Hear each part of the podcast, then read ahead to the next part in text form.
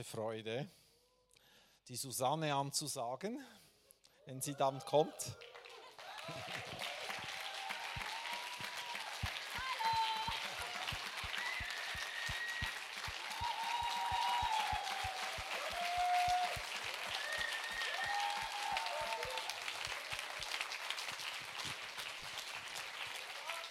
Es ist mir eine so große Freude, wirklich, Susanne. Ich kenne dich jetzt schon einige Jahre. Wir haben schon viele Einsätze gemeinsam gemacht. Und was mir bei dir immer wieder so rüberkommt, ist, wenn du da bist, du betest ihn an. Ich konnte schon so manches Mal von dem, was sie hier gemacht hat, mitnehmen nach Hause. Es hat mich schon so oft berührt, dass du vorangegangen bist. Und ich weiß aus deinem Leben, du hast es nicht immer einfach gehabt Du hast viele Herausforderungen hinter dir und du hast das mit ihm durchgerungen. Und von dem profitieren wir alle. Danke so viel mal, dass du dein Herz immer wieder mit uns teilst. Und sei so reich gesegnet jetzt. Wir sind mit dir und wir freuen uns. Gell? Und es geht nur um ihn und um nichts anderes heute Abend. Du darfst Jawohl. uns völlig vergessen. Danke, Markus. Ich richte mich kurz noch ein hier. So. Ja, so viel Zeit haben wir nicht mehr, ne? Ich habe ja doch gar nicht angefangen. Super. Stuhl. Ich möchte mich noch mal ganz herzlich bedanken für die Band und den Chor und den werden wir noch mal hören heute Abend. Ich freue mich sehr. Das ist so eine Feier und das ist so gewaltig, was mein Herz so berührt. Ganz besonderen Dank auch an unseren Mats am Klavier, unser Worship-Leiter, der jetzt den ganzen Abend bei mir ist. Ich danke dir. Wir haben uns, ja, ist dein Applaus. Ist mir eine Ehre, meine sehr große Ehre. Hey, und ich begrüße euch nochmal alle ganz herzlich. Danke für den warmen Applaus jetzt. Ich begrüße auch alle am Livestream. Ich sende ganz herzliche Grüße nach Deutschland, auch ganz speziell zu meinen Freunden und zu meiner Familie. Und ähm, ja, ich wünsche uns allen einen Abend, wo wir einfach in Gottes Segen und in seiner Liebe einfach sind und empfangen und zuhören und staunen, was Gott alles tut im Leben eines Menschen. Heute ist es aus meinem Leben, was ich euch erzählen möchte. Es gibt viel zu erzählen, aber ich habe so ein paar Stationen herausgepickt. Und es ist schön. Danke für eure Aufmerksamkeit, dass ihr bei mir seid. Es gibt auch ein paar Bilder aus meiner Vergangenheit. So hat man da mal ausgesehen vor vielen Jahren. Ja, da war sie. genau, das ist äh, Baby Susanne. Ja, meine Schwester daneben. Ja, hey, das läuft ein bisschen ich komme aus einer Schäfersfamilie, die seit vielen Generationen schon besteht. Jetzt im Moment hat mein Bruder, das ist mein Papa hier, und äh, mein Bruder hat das übernommen. Das ist meine Familie, Bruder, Schwester, meine Eltern. Ich bin in diese Familie hineingeboren, Landwirtschaft, Viehzucht. Meine Eltern haben sich da ordentlich hineingekniet. Und meine Geburt war äh, für meine Mama und ich nicht einfach. Wir wären beinahe gestorben. Und ähm, ja, das war so, dass, ja, ja, es war eine schwere Geburt. Meine Mama hat es mir immer erzählt und das werde ich auch nicht vergessen. Aber ich sehe darin schon, Gott wollte, dass ich lebe. Und ich möchte zu Beginn den Psalm 57 vorlesen, wo da steht, Herr, ich will dir danken vor den Völkern, vor allen Menschen will ich dir singen. Groß ist deine Güte Sie reicht bis an den Himmel und wohin auch die Wolken ziehen, überall ist deine Treue. Und seine Treue, die ist vom ersten Atemzug, als ich ihn gemacht habe. Er wollte, dass ich lebe. Und ja, meine, meine ersten Jahre, die waren ganz unbeschwert als Kind. Wir hatten viel Spaß, meine Schwester, mein Bruder. Mit neun Jahren kam so der erste Crash in meinem Leben als ich beim Spielen bei uns in der Scheune hinten im, das noch nicht, äh, Überraschung, ähm, bin ich äh, gestürzt aus sieben Metern Höhe, aus so einem Loch Das wurde ähm, gemacht, weil wir hatten Heu auf dem Dachboden und das wurde heruntergelassen für die Schafe. Und wir haben da gespielt und ich habe dieses Loch nicht gesehen. Ich kann mich bis heute nicht erinnern, warum äh, ich da gefallen bin. Und ansonsten ist auf äh, da unten knallharter Boden, da ist nichts. Aber an diesem Tag hat mein Opa frisches Gras gemäht und hat das dorthin gelegt, was er sonst nie gemacht hat. Und da bin ich draufgefallen. Ich hatte eine Schädelfraktur. Ich habe auch geblutet im Kopf und so und da die Ohren. Ich kann mich nicht mehr so erinnern, aber ich war lange im Spital. Und da hat es angefangen, dass die Ängste gekommen sind in mein Leben. Ich hatte Angst, in die Tiefe zu springen, Köpfer zu machen, war alles nicht möglich, bis heute nicht. Aber da hatte so die Angst, ging da die Tür auf für die Angst und ich hatte auch wirklich Angst vor dem Tod. Und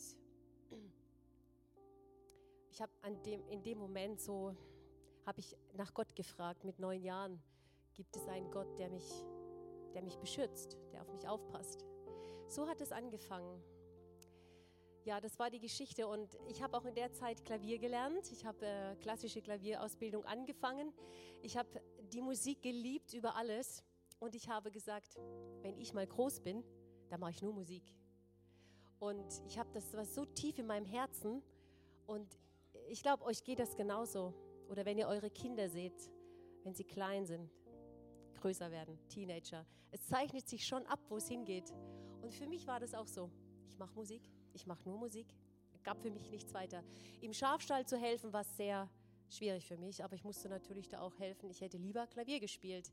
Aber so war das halt in der großen Schäfersfamilie. Und dann nach meiner Konfirmation habe ich dann in unserer Kirche im Dorf und in den Nachbardörfern die Orgel gespielt. Das hat mir sehr, sehr viel Spaß gemacht.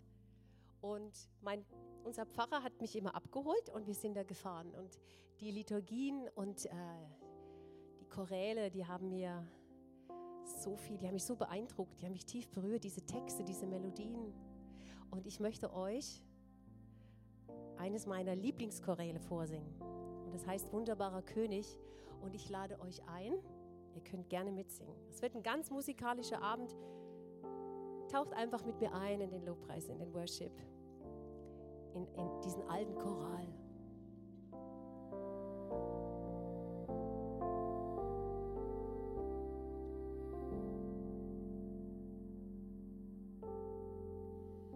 Wunder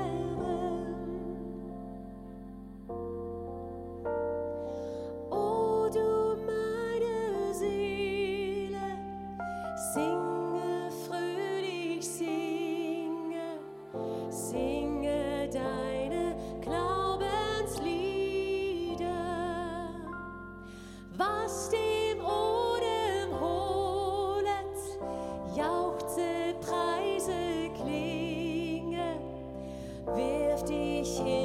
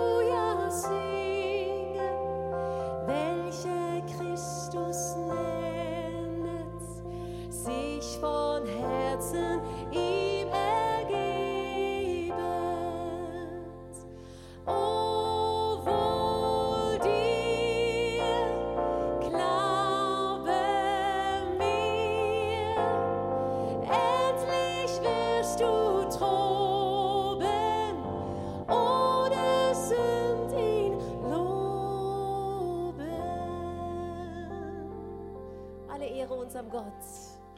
Vielen Dank.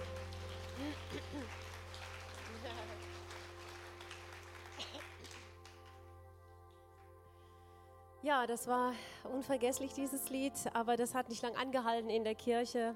Die Musik und das Ziehen der Welt, Tanzmusik und so, das hat mich alles auch gereizt und das hat mich dann so richtig auch weggezogen vom, von der Kirche, von den Liedern, von all dem. Und ähm, dann habe ich relativ schnell, auch in dem Alter, in einer Tanzkapelle gesungen. So sah ich mal aus. genau. Dieses Kleid war aus dem Westen. Übrigens wollte ich euch noch sagen, ich komme aus der ehemaligen DDR. Und meine Oma, die durfte schon, also sie durfte erst mit 60 Jahren, durfte sie in die BRD reisen. Und dann hat sie mir immer Kleider mitgebracht oder hat ein Mikrofon in ihren BH geschmuggelt. Also das hat sie alles gemacht für mich, meine Oma. Ja, das war also Tanzkapelle. Dann habe ich noch in einer anderen Band gespielt, No Limit hieß sie, das kannst du auch mal nehmen. Ja, das war eine Showband. Hat alles ähm, sehr viel Spaß gemacht. Und in dem Alter, ja, es war immer ein Wunsch von mir, Musik zu studieren. Und ich habe mich darauf vorbereitet in der, äh, in der Hochschule Weimar, eine Musikhochschule, habe ich mich beworben mit 15 Jahren. Mein damaliger, damaliger Klavierlehrer hat mich da extrem vorbereitet. Und ich bin da ganz enthusiastisch dahin gegangen, weil ich wollte Musik studieren. Ich wollte ja nur Musik machen, das ganze Leben lang. Und ich hatte diese Aufnahmeprüfung gemacht und habe sie nicht bestanden. Ich bin durchgefallen. Es war eine sehr strenge Jury. Und als ich vorgesungen habe, so klassische Lieder, haben sie gesagt, mit meiner Stimme ist was nicht in Ordnung. Ich soll dann noch mal zum Arzt gehen. Mit 15. Und ich sage euch, in dem Moment war für mich eine ganze Welt ist zusammengebrochen. Ich war sehr traurig. Ich, hab, ich wusste gar nicht, was ich machen soll. Was soll ich tun? Und ich habe dann angefangen zu zweifeln an mir selbst. Meine Stimme war dann am Boden. Ich habe nicht mehr an mich geglaubt. Das war so wirklich, ihr könnt das verstehen, so eine Abwärtsspirale. Also mein Selbstwert, das ging einfach nur noch bergab. Ja, dann habe ich, äh, hab ich gelernt, Sekretärin und war dann ähm, ja, Sekretärin in, äh, ja, im, in einem Musikbüro. Aber dann kam, also irgendwie blöd, Kulturkabinett Kabinett für Kulturarbeit, so hieß das zu DDR-Zeiten, wissen die viele nicht mehr. Dann kam die Wende. Das heißt, die Wende Ostdeutschland und Westdeutschland sind wieder zusammengekommen. Die, die Mauer ist gefallen. Ich war damals 18. Geboren bin ich 1970 übrigens. Wollte ich alles sagen am Anfang, aber das ging alles viel zu schnell. Naja, es ist so, dann kam die Wende und ich wurde dann arbeitslos.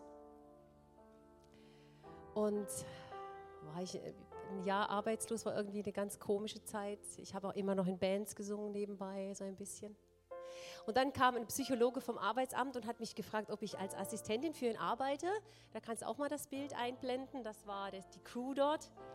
Aber so einen ganzen Tag am Tisch sitzen, die Leute anweisen und am Morgen stempeln und am Abend, das war nichts für mich. Ich wollte das nie.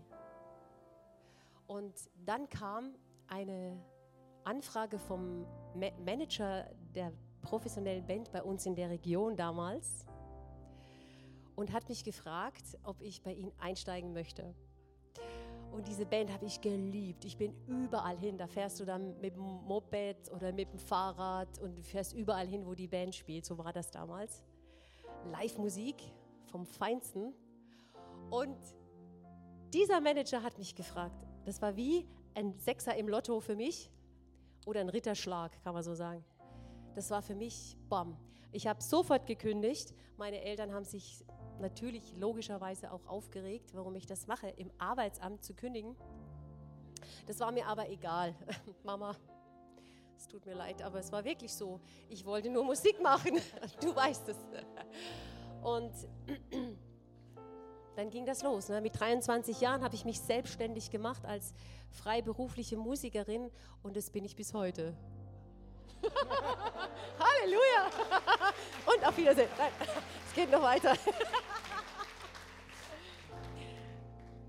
ja, Genau.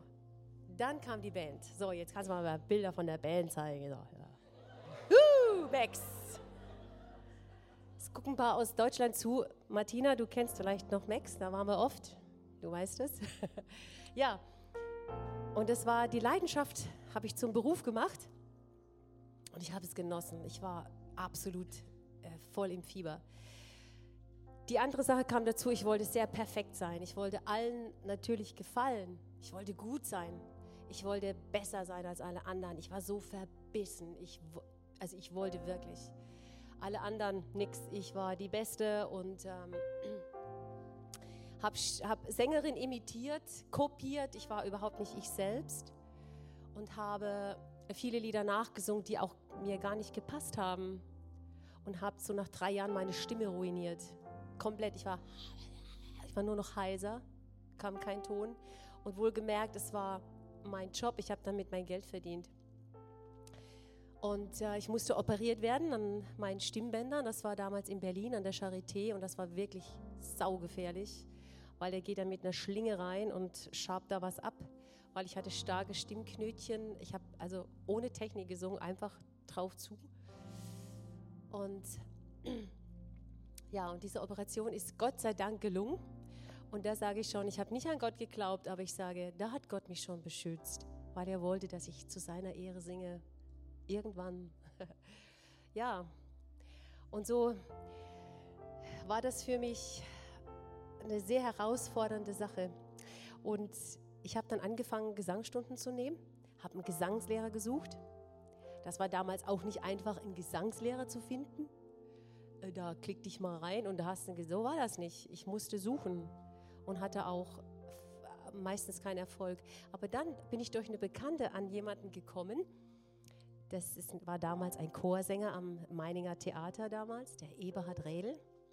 Der hat mich angenommen und der hat sich schon lange mit einer äh, Stimm Therapie beschäftigt, mit der Gesangstechnik, die die Stimme heilt und befreit. Und das war genau das, was ich gesucht habe. Es war ein sehr, sehr langer Weg für mich. Ich war bei ihm 14 Jahre. Zwischendurch hat er mich auch mal nach Hause geschickt, weil es nicht mehr ging. Aber ich, hab, ich bin dran geblieben, weil es war für mich schwer, meine eigene Stimme anzunehmen. Das zu entdecken, was in mir ist, dieses Potenzial, meine eigene Stimme. Und man hat immer ja, wenn du in einer Band spielst, du bist immer auf Leistung, auf Druck. Du hast gar keine Möglichkeit, dich zu erkennen, dich zu finden. Und in dieser Zeit hat er mich sehr begleitet. Ich habe sehr viel gelernt. Ich habe angefangen, meine Stimme anzunehmen, so wie sie ist. Einzigartig, wunderschön, hat aber lang gedauert. Ähm, und dann zu sein und dazu zu stehen, so klingt meine Stimme. Oh Mats, du spielst so schön. Das ist so toll. Danke, Herr, dass du da bist, Herr Jesus. Danke für deine Nähe. Ja. Und in dieser Zeit auch, wo ich mit den Bands unterwegs war, habe ich natürlich äh, die große Liebe gesucht. Ihr kennt das Märchen Drei Haselnüsse für Aschenbrödel. So, jawohl. Ich habe immer den Prinzen gesucht, der mich als Prinzessin, ja, auf dieses schöne Pferd hebt, also im, auf diesem Winterwald, da auf, diese, auf diesem Feld, und mir dahin, mit mir dahin reitet. Ich habe diesen Film geliebt und ich wollte, ich will so einen Prinzen, ich will, ich will ihn, ich will geliebt sein, ich will, ich habe, ja, ihr kennt das, viele, ne? Aber ich habe immer den falschen Mann erwischt. Also ich hatte viele, viele Beziehungen, sind alle gescheitert sie haben mich verletzt, ich habe sie verletzt. Es war immer, ja, je mehr das passiert, umso schlimmer wird es eigentlich mit deiner Seele, weil du nicht mehr weißt, was will ich eigentlich, wen will ich eigentlich. Und diese, diese Suche nach dieser Liebe, nach dieser Liebe, das ist jeder von uns, oder? Ist das nicht ganz tief?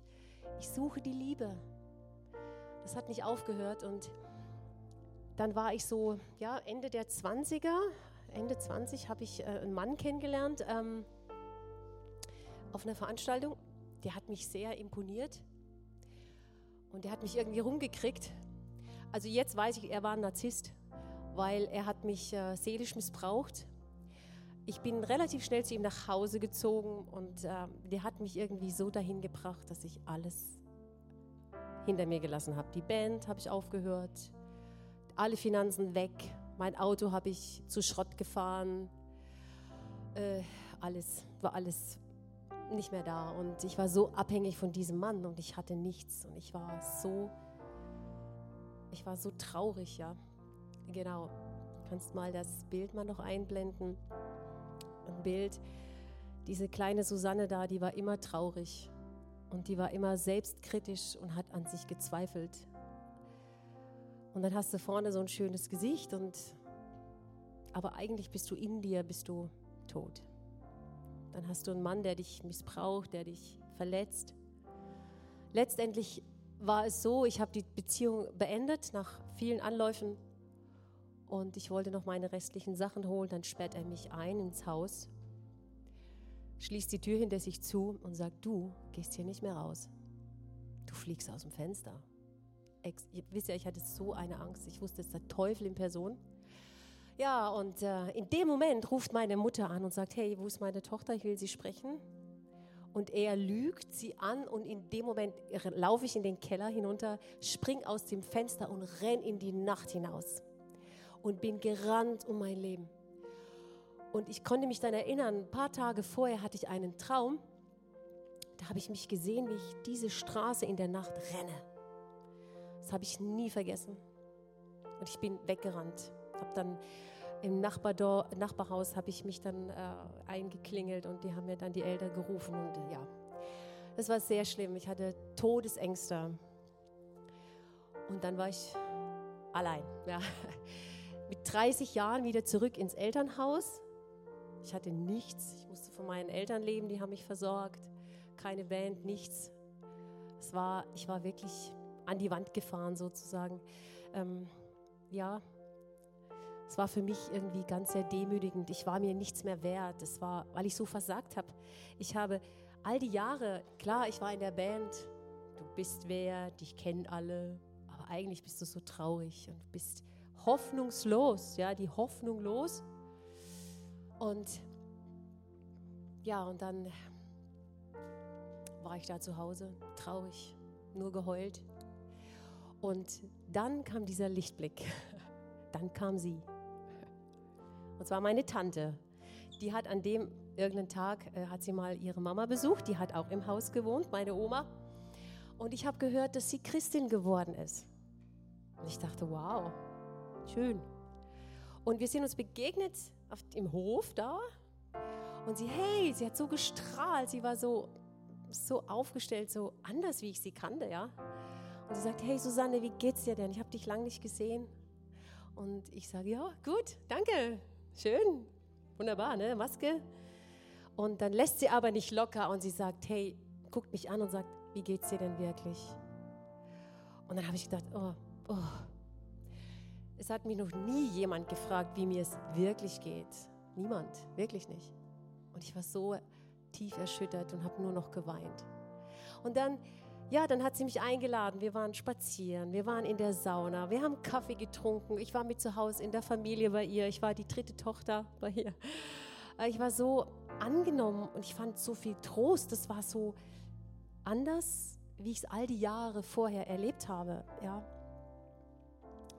Und in unseren Gesprächen haben wir auch, haben wir auch erzählt, hat sie erzählt, äh, wie sie Gott ganz neu kennengelernt hat, wie sie Wunder erlebt hat. Sie hat auch eine ganz schlimme Geschichte auch hinter sich und sie hat gesagt, hey, ich habe Wunder erlebt, ich habe Gott erlebt und ich habe ihm mein Leben gegeben.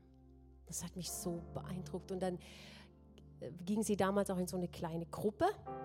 Das war damals ein EV eingetragener Verein. Das ist nicht so wie hier, dass du große Churchen hast. Das war so ein kleiner, so vier, fünf Leute.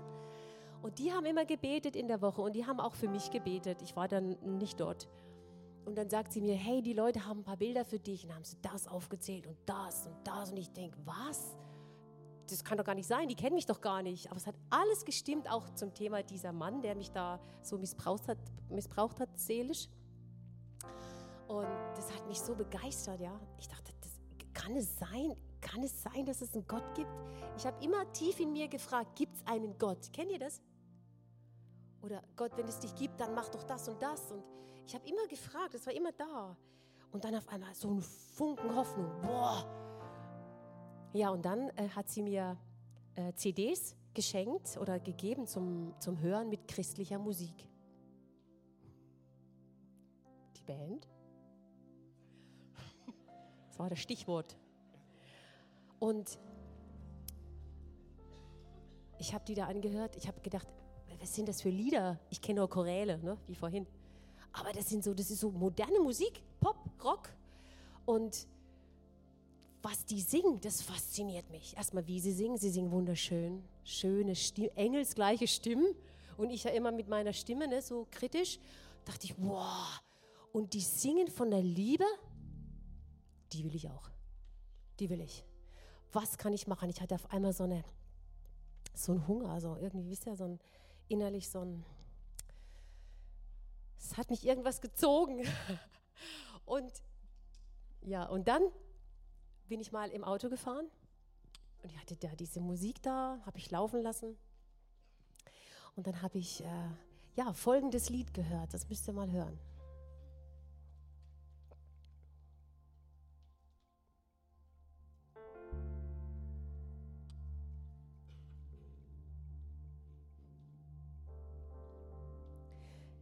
Der Dunkelheit, ganz ohne Halt, ohne Licht, schau ich der Macht meiner Sünde ins Gesicht.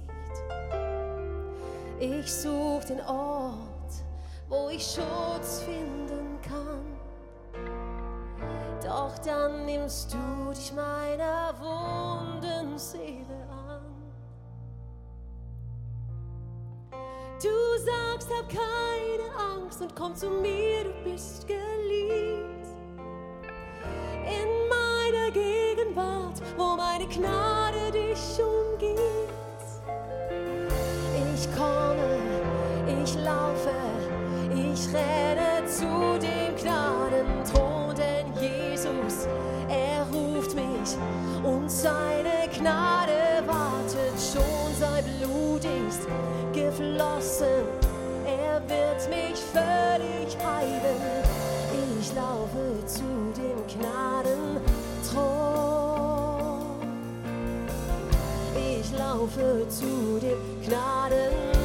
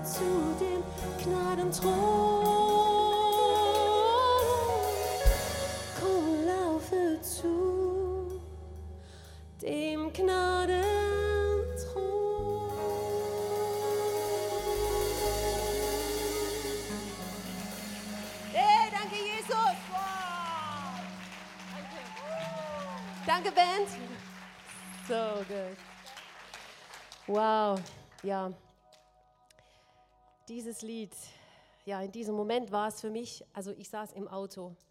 Ich habe das gehört und ich musste sofort anhalten, weil, ob ihr mir das glaubt oder nicht, es war wie, als würde Liebe über mich ausgegossen. Ich musste anhalten, stehen bleiben. Ich habe geweint, geweint, geweint und geweint. Rennen zu diesem Gnadenthron. Und ich dachte, ich muss dahin. Ich will dahin. Ich will nichts mehr anderes. Ich will diesen Gott kennenlernen. Und Gott hat für mich Musik benutzt, um ihn zu finden. Ich wusste, ich wusste immer, dass er auf mich wartet. Ich wusste es ganz tief. Und es war nur so ein Zack. Und er hatte mich. Und ich habe Ja gesagt. Ich habe mich dann in dieser kleinen Gruppe da, wo wir auch immer gebetet haben und geworshipped, ich am Klavier alleine.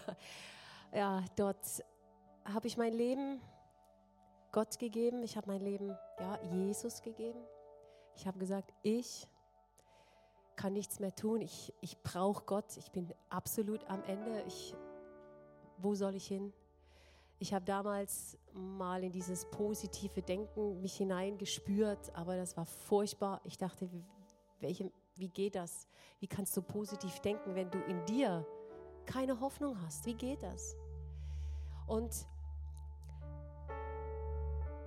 das war, ja, ich habe mich da, man sagt ja, umkehren, umdenken, einfach zurück zu Gott der dich geschaffen hat. Es ist simpel und einfach. Und es war für mich so, ihr wisst, wie das ist, wenn man die erste Liebe hat, ne? Kennt ihr das? Die erste Liebe, wie das ist? Du bist komplett, ey, du Flat, äh, äh, Butterfly, Schmetterling im Bauch und glücklich, leicht, ähm, wie es halt ist, wenn man verliebt ist. Und ich war verliebt in Gott. Und er ist verliebt in mich. Ist das nicht schön? Und er ist verliebt in euch. Und ja, ich habe mich dann taufen lassen. Taufen heißt ja ähm, in den Tod mit Jesus und auch sich mit ihm identifizieren. Also er ist in mir und dieses Auferstehungsleben, äh, ja, niedertauchen, abtauchen ins Wasser und auferstehen zu einem neuen Leben. Und ich habe das damals in einem See gemacht. Äh, und am Sternenhimmel und das war wunder, wunderschön. Wir sehen immer hier am Sonntag, wie dann die Täuflinge aus, aussteigen aus dem Wasser und es ist so eine Feier im Himmel. Was, was, für eine, was für eine Feier, Celebration. Und für mich war das auch so. Und ich möchte da auch gern, da hat mich auch ein Lied begleitet, äh, das singt man komplett a cappella, das kann ich schnell mal machen, wenn es um die neue Schöpfung geht. Wenn jemand in Christus ist, so ist er eine neue Schöpfung, wenn jemand in Christus ist, so ist er eine neue Schöpfung. Das Alte ist vergangen, Neues ist geworden. Das Alte ist vergangen, denn ich bin neu geboren. Yes, ein neues Leben in Jesus.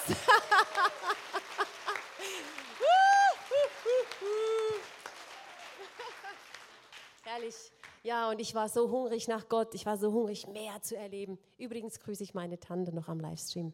Ist ja auch meine Freundin. Bärbel, ich grüße dich. Du sitzt jetzt zu Hause an dem großen Fernseher und guckst zu. Ja, weil ihr habe ich zu verdanken, dass ich Gott kennengelernt habe, ja.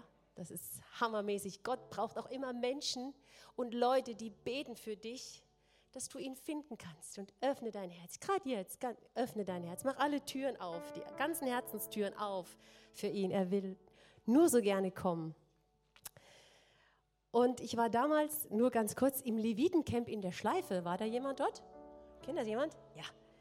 Ich, kleine Dorftante da, im, mitten in Thüringen, war in der Schleife in Winterthur und habe dort, als Walter Heidenreich äh, gepreacht hat, an dem Abend auch die, das Sprachengebet empfangen, also in, in der Himmelssprache zu sprechen. Das hat er dann über das ganze Zelt freigesetzt und dann ging das los und ich war so überwältigt. Oh, dieses, wenn du dann nochmal in der Himmelssprache sprichst, das ist dann nochmal eine neue Dimension. Da passiert was. Und ja, seitdem ich dann halt mich habe taufen lassen, Zungensprache und immer weiter mit Gott, ja, das war wirklich eine tolle Reise und ich war so verliebt. Aber ich hatte immer noch die Band. Ne? Als Frontsängerin war ich, hatte ich eine Band gegründet, das war so mein Baby.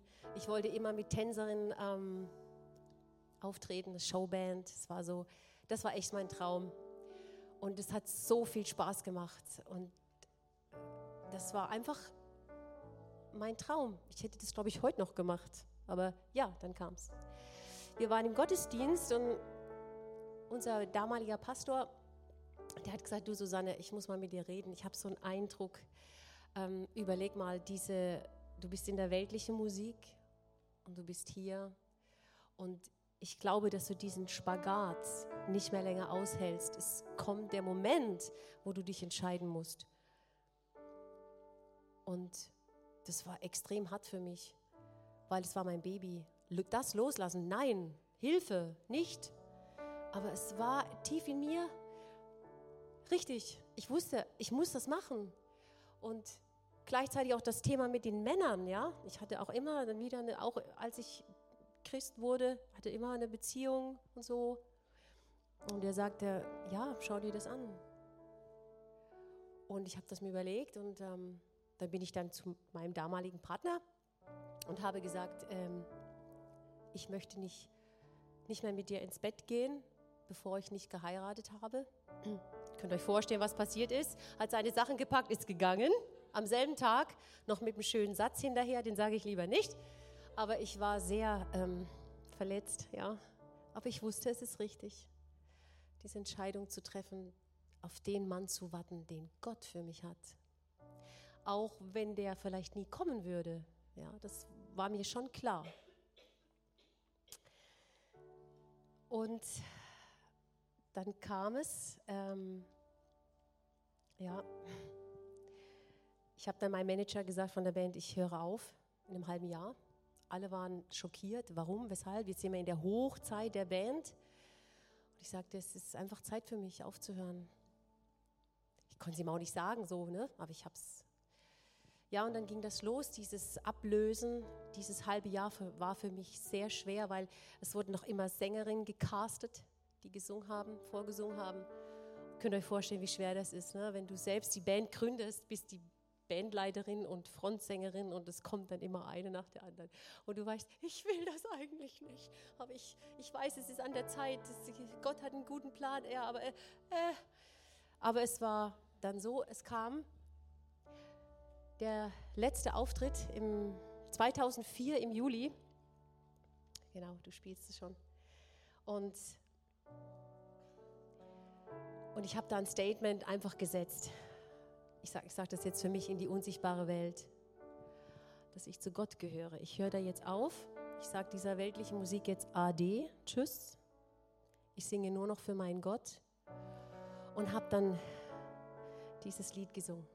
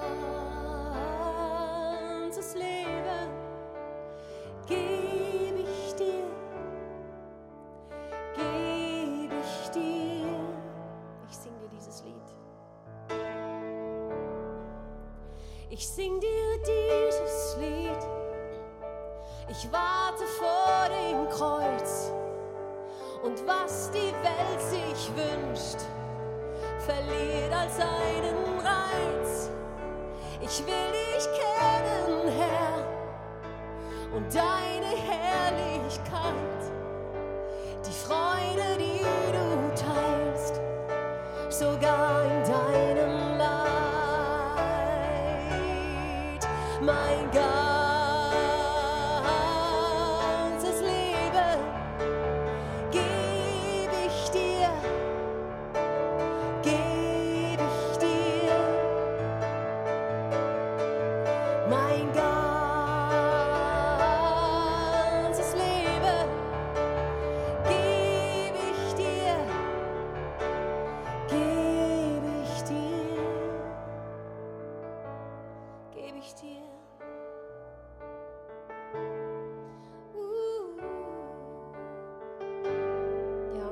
mir immer gesagt in der Zeit, vertrau mir.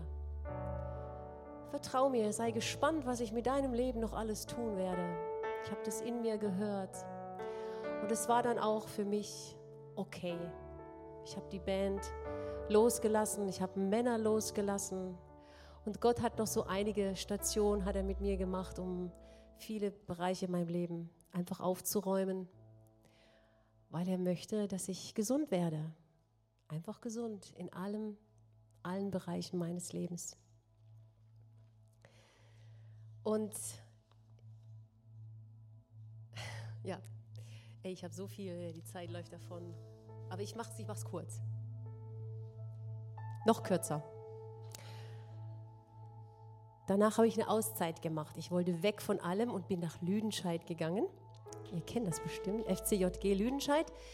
Da war, äh, im Sommer haben sie da die Schulen aufgemacht, dass man da Zeit verbringt mit Gott und mit den Menschen dort. Und dort bin ich hin und habe auch äh, meine Zimmernachbarin kennengelernt. Das war eine Schweizerin, die Mary. Aus Zofing kommt sie. Ich habe immer noch äh, Kontakt mit ihr. Und es war eine ganz gesegnete Zeit für mich dort in Lüdenscheid. Da gehe ich jetzt nicht weiter drauf ein. Es hat mich sehr, sehr verändert. Ich bin ganz verändert nach Hause gekommen und war gespannt, ähm, was Gott alles für mich jetzt noch bereithält. Ich habe währenddessen äh, Gesangsstunden gegeben in verschiedenen Musikschulen bei uns in der Gegend. Habe auch einen Gospelchor gegründet mit meinen Schülern. Das kannst du mal schauen, ja. In Spirit mit meinen Gesangsschülern. Wir waren auf gewissen Anlässen, Kirchen haben wir gesungen. Das war herrlich. Ich habe das geliebt. Ja, und auch in der Zeit sagt die Schweizerin zu mir, komm, gehst du mit mir zu einer Single-Freizeit nach Kroatien? Und habe ich gesagt, Single-Freizeit? Nee, da bin ich nicht dabei. Das interessiert mich überhaupt nicht. Wirklich. Und dann habe ich das der Bärbel gesagt und sie hat gesagt, ist doch egal, mach doch mal Urlaub, ist doch egal wohin. Geh doch mal, ich war lange nicht im Urlaub. Na gut, dann bin ich dann dorthin. Hab nette Leute kennengelernt, viele interessante Menschen, gute Gespräche und konnte auch sogar im Worship-Team mal mitsingen und auch mit einem Mann neben mir, der hieß Marco, mit dem habe ich gesungen.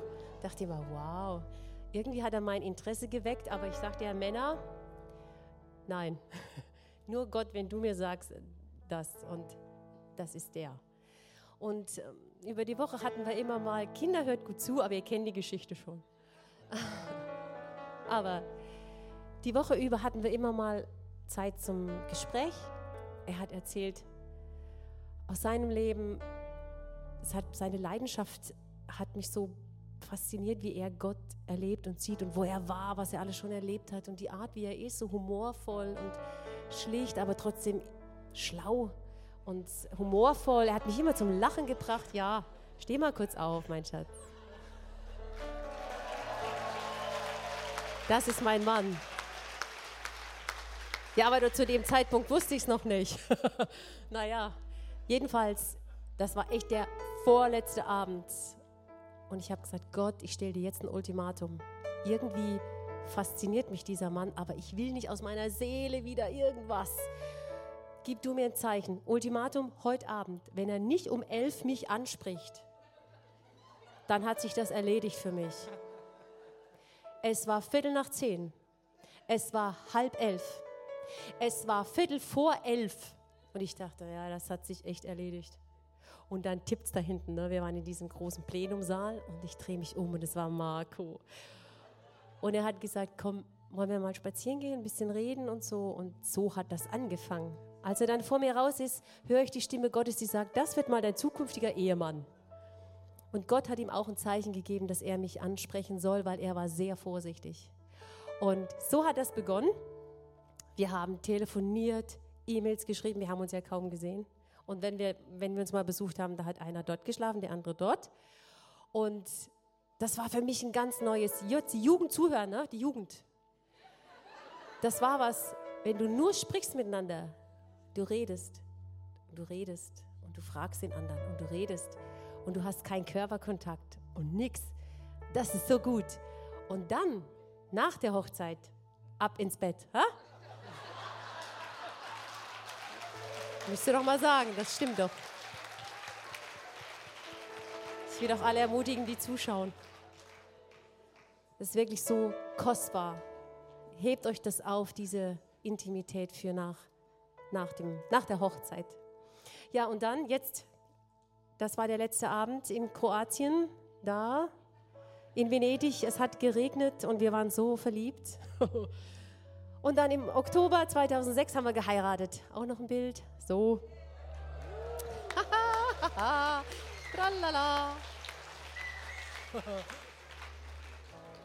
Unvergessliche Hochzeit. So, und jetzt geht's weiter, ne? Dann kamen sie und mein Leben hat sich verändert. Meine Kinder. Kannst du gleich einblenden hier. Da sind sie, da waren sie noch klein.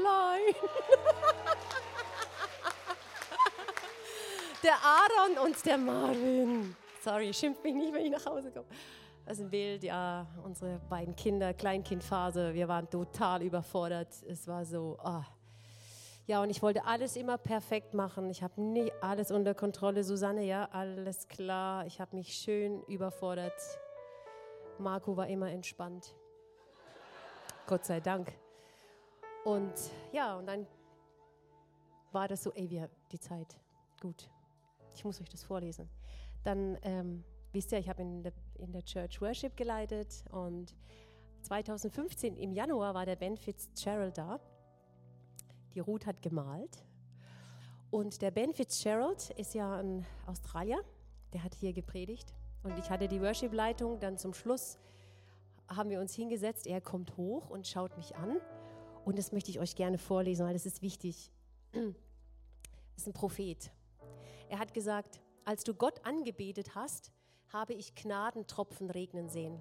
Ich habe gesehen, wie es im Geist geregnet hat. Und der Herr sagt, diese Frau trägt ein Lied für die Nation. Und höre, Gott hat dir vor Jahren eine Prophetie gegeben und du wunderst dich, wann es endlich kommt, aber es ist schon am Passieren. Du hast keine Vorstellung davon, was passiert, wenn du spielst. Es regnet in die Seelen der Menschen. In den nächsten zwei Jahren wird Gott an Intimität mit dir am Piano sein.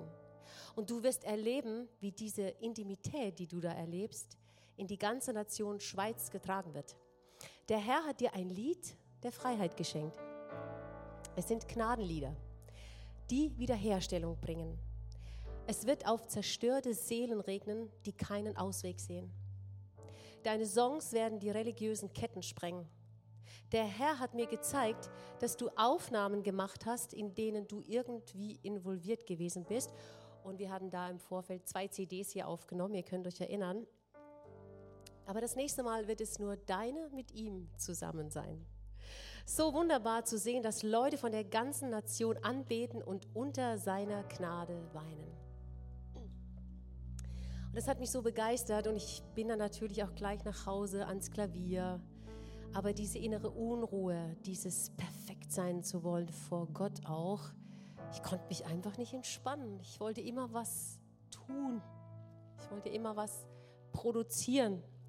Und es hat mich echt halb fertig gemacht. Das war es. Es wurde eigentlich immer schlimmer. Ich konnte nicht mehr schlafen, Schlafstörungen, gereizt, wütend, aggressiv. Immer, es wurde immer schlimmer. Und dann im Juni 2016 kam der Crash, in meinem wirklichen Crash. Ich konnte von jetzt auf den anderen Moment kein Arm mehr heben, ich konnte nicht mehr laufen. Mein Herz hat geschlagen. Es kam Angst und Panik, dass ich jetzt sterbe. Ich dachte, was passiert mit mir? Was ist jetzt los? Ich habe nichts mehr im Griff. Was ist los? Marco, wir sind zweimal in Notfall. Die konnten nie sagen, was ich habe. Ich war körperlich in Ordnung. Und dann hatte ich immer so schwer geatmet und ich wusste nicht, was mit mir ist. Und es, es wurde immer schlimmer.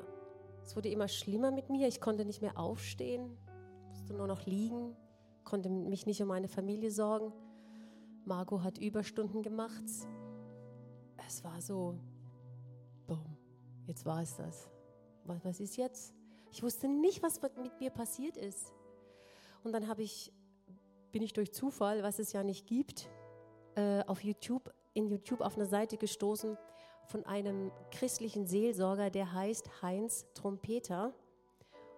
Ja, aber ja, er heißt so halt. Aber ein ganz toller Mann, er ist jetzt äh, 72 und er hat über meditativ über die Liebe des Vaters gesprochen.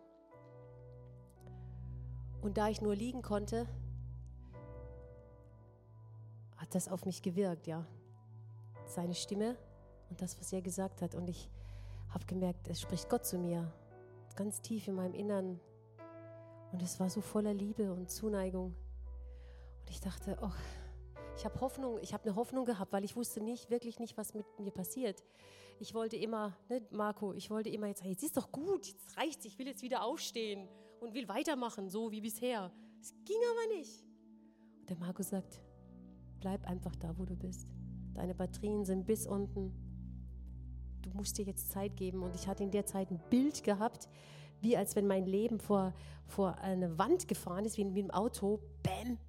Das ganze System runter. Und das musste jetzt wieder aufgebaut werden. Alles neu gedownloadet. Und das dauert. Und ich dachte, oh Mann.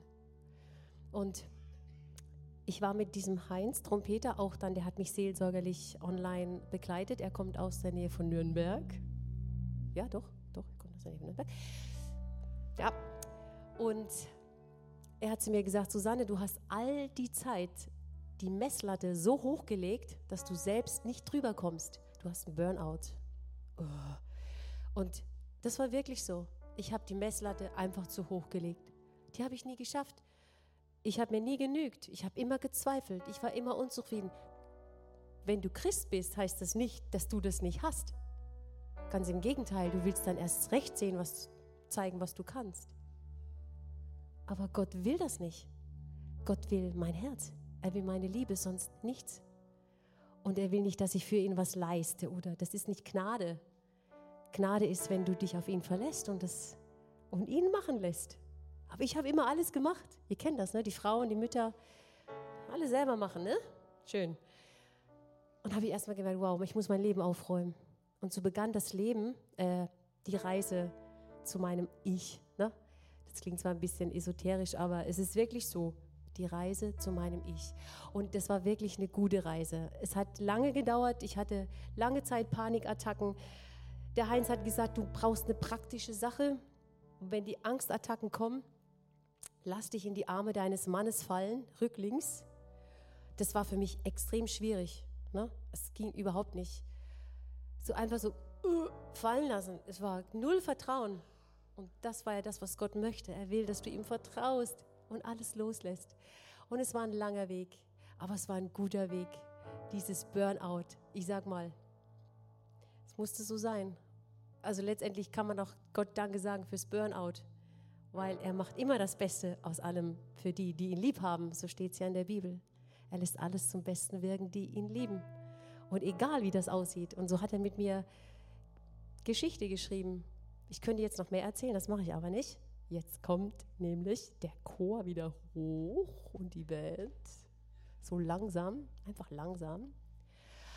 Und ich will das noch zusammenfassen. Es ist nur ein Teil aus meinem Leben. Es ist, gibt noch so viel mehr an Wundertaten, die Gott in meinem Leben getan hat.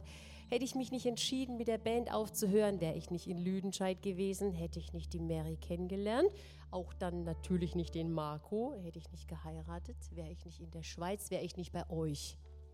Wer weiß, wo ich jetzt wäre. Aber das ist mein Platz hier und ich bin so dankbar meinem Gott. Es ist einfach, mein Herz fließt über vor lauter Dankbarkeit. Und vielleicht schauen noch welche zu am Livestream. Ich weiß es nicht. Ich glaube, ich habe einigen jetzt ins Herz gesprochen, die auch so an so einer Wegschneise stehen. Ähm, wie geht es mit meinem Leben weiter? Ne? Ich sage dir was. Die einzigste Antwort ist Jesus. Denk um, gib sein Leben ihm und dann kommt's richtig, richtig gut. Und ich möchte auch hier im Saal, wer, wer jetzt so das Ziehen hat, äh, das Ziehen in sich, oh, ich möchte auch umkehren, ich möchte zu ihm, ich möchte mein Leben Jesus geben, ich möchte, ich möchte ein anderes Leben, ich möchte ein Leben mit Gott. Dann leg doch mal deine Hand aufs, aufs Herz. Und ich möchte auch die ermutigen, die am Livestream dabei sind, auch das, die Hand aufs Herz zu legen.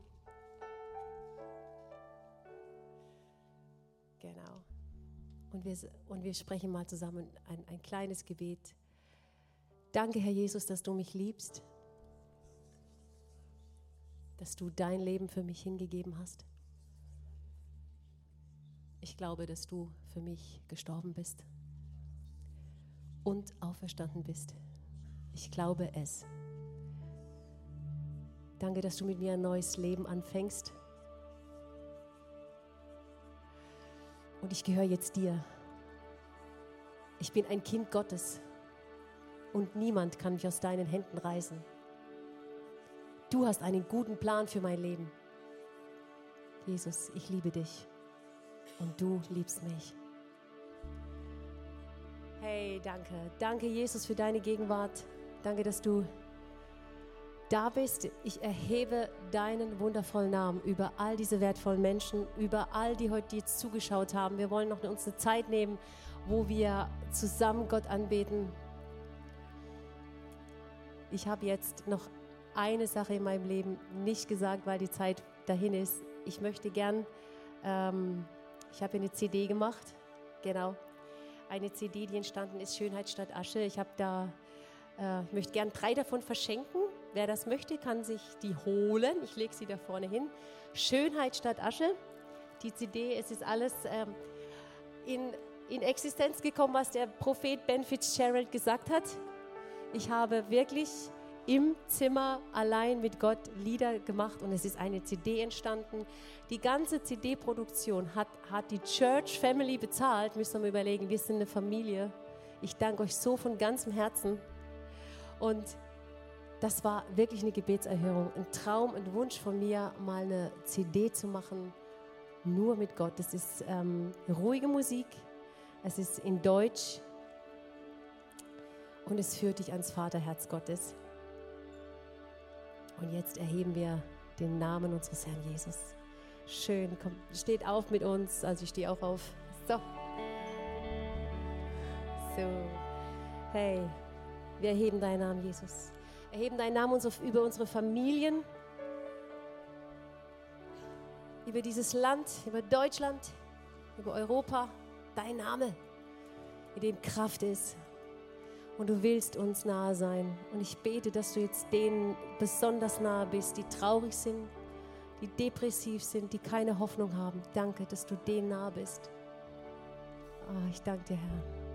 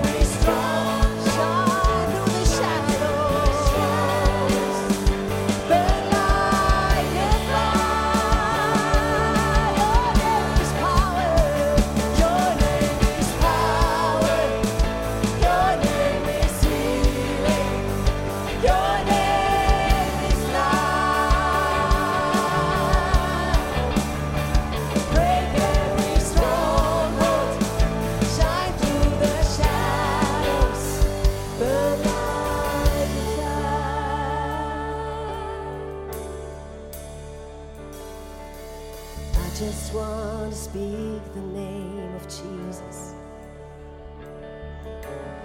over every heart and every mind. Cause I know there is peace within your presence. I speak Jesus.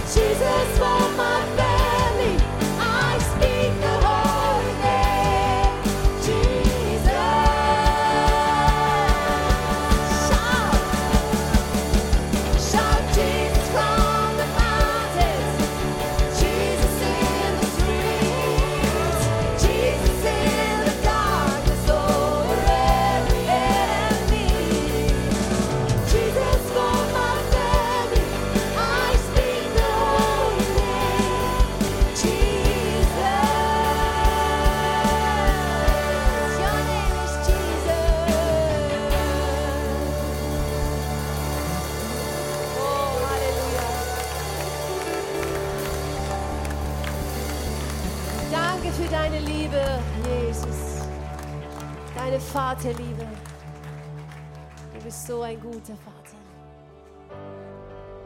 Und ich danke dir, dass du Wunder schenkst. Ich hatte noch eine Hüftoperation im Sommer. Jetzt habe ich zwei Schrauben hier und Gott hat mich so berührt. Ich war so hoffnungslos, aber er hat mich wiederhergestellt und deshalb stehe ich hier. Es ist so gut. Oh, wow. Alle Ehre unserem Gott. Er ist der wunderwirkende Gott.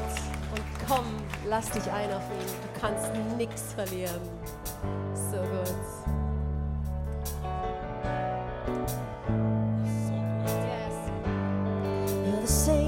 Today and the same God tomorrow.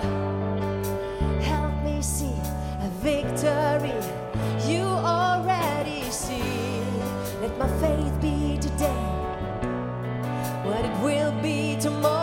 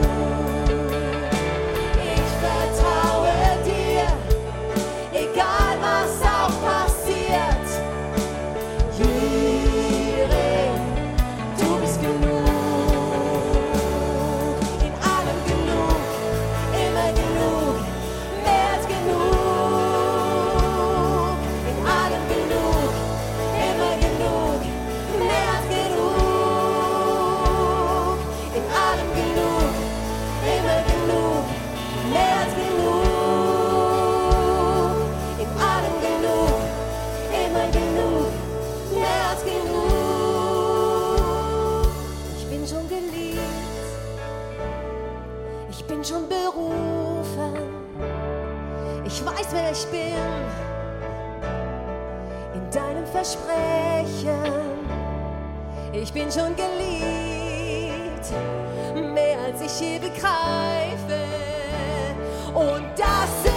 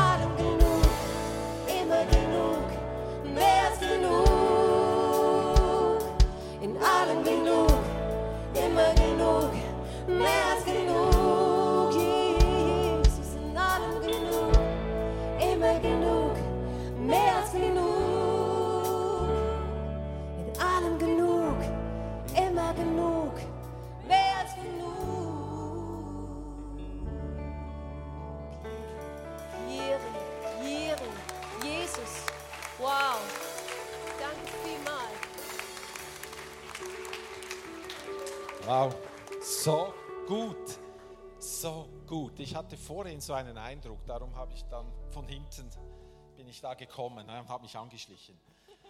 Ich habe das Gefühl gehabt, dass Gott wie eine Dimension mehr noch freisetzen möchte in deinem Leben. Und das habe ich dann einfach still und leise freigesetzt. Danke, herzlichen, herzlichen Dank, dass du dein Herz geöffnet hast und uns hast teilhaben lassen, was in deinem Leben geschehen ist. Ich finde das großartig. Und ich bin Gott sehr, sehr dankbar, dass er dich, den Marco, hat finden lassen und der zu uns gehört und du so reingezogen wurdest. So gut, so gut. Danke viel, vielmals. Vielen Dank euch. Danke für eure Aufmerksamkeit, dass ihr so lange durchgehalten habt. Gott liebt euch so sehr. Wow. Halleluja. Mein Dank gehört auch der ganzen Band. Es ist so großartig, euch zu haben.